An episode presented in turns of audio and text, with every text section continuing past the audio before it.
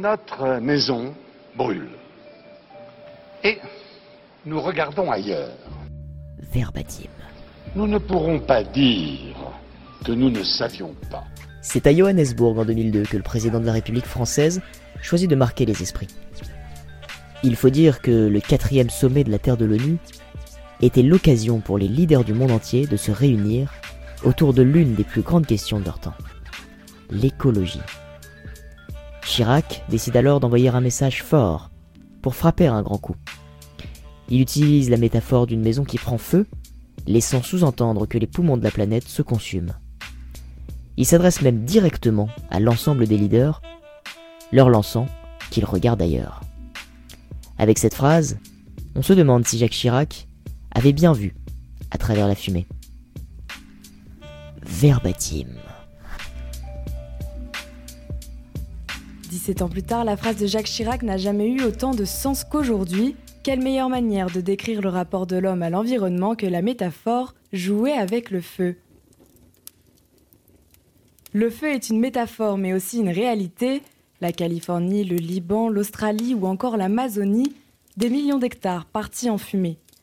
Ajoutez à ça les tremblements de terre, tsunamis, cyclones, les inondations, et vous obtenez une planète en colère. C'est une réalité. Nous regardons ailleurs pendant que la pollution de l'air tue 7 millions de personnes chaque année dans le monde et que 30 millions d'hectares de forêts sont rasés. Mais pour certains, ce ne sont que des chiffres.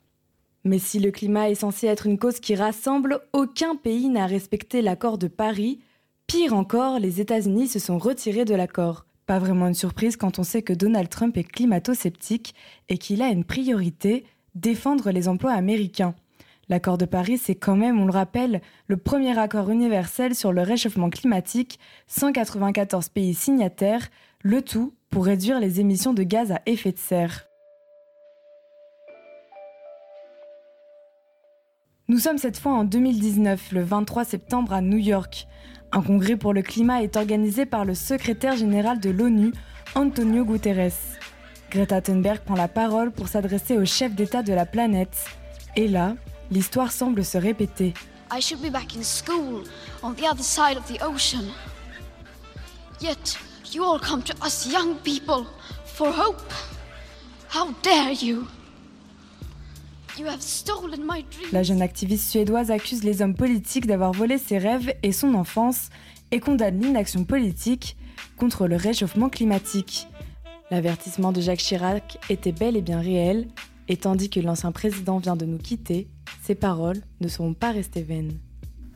Verbatim. Sur QCM Radio.